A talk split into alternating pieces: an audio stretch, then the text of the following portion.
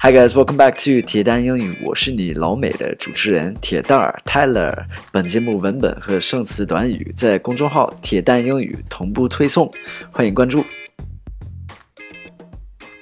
All right, guys, we're back. So I've got to answer the questions from last time, right? So I had five questions. 上一上一期就是问你们五个问题了， 对吗？然后每一道题都有两个选项。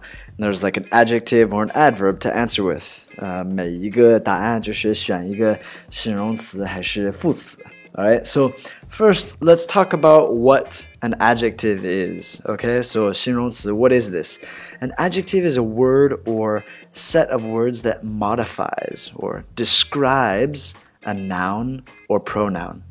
Okay, adjectives may come before the word they modify or after. So, uh, 说简单一点的，就是一个形容词是形容什么东西，形容一个名词或者是 pronoun。Actually, I don't know how to say pronoun. I'm sorry. He, she, it, they, that kind of thing. That's a pronoun. Okay.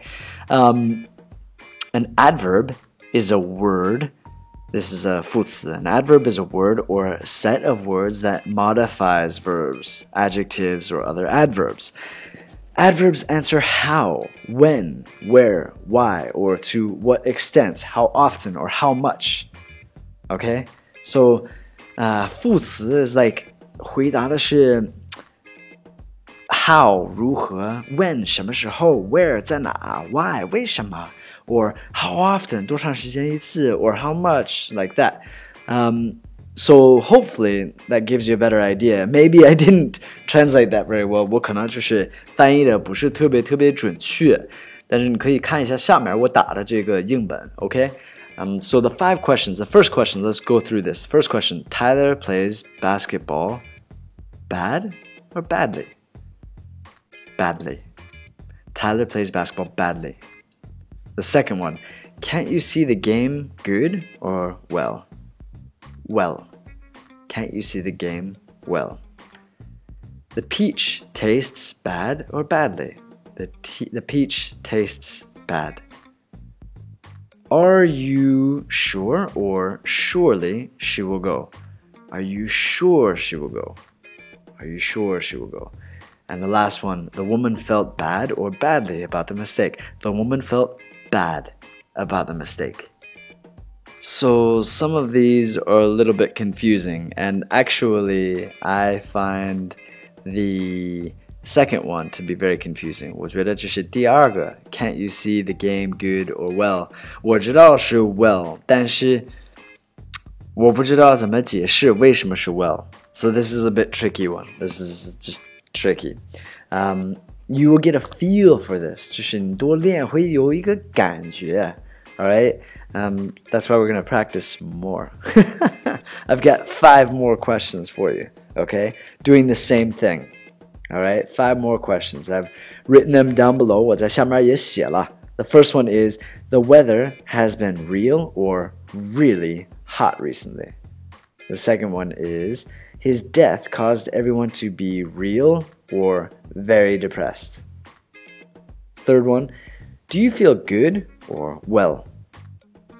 The fourth one, the pasta tastes real or really, and then good or well. And the last one, you sure or surely are right. Alright, so practice this again.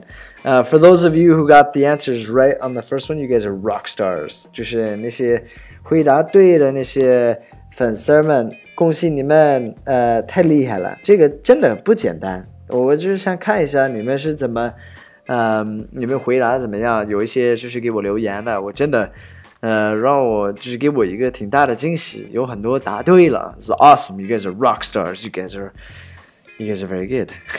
so anyway, try these next five. 再试一次，嗯，还有这些五道题我在下面打了哈。Good luck.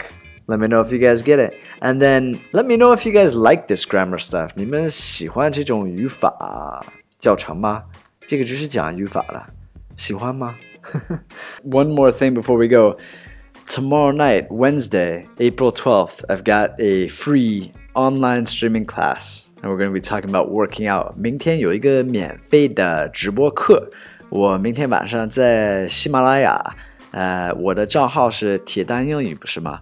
然后八点到九点要直播上一上一节课，这个课讲的主题是跟健身健身有关系的。Alright, so I hope to see you guys there. Please, uh, please join me and invite your friends to join too. Alright, I'll see you guys there. Anyway, thank you guys for listening. I hope you guys enjoy it. Get some good practice. Have a great day. I'll speak to you guys soon. All right. Bye bye.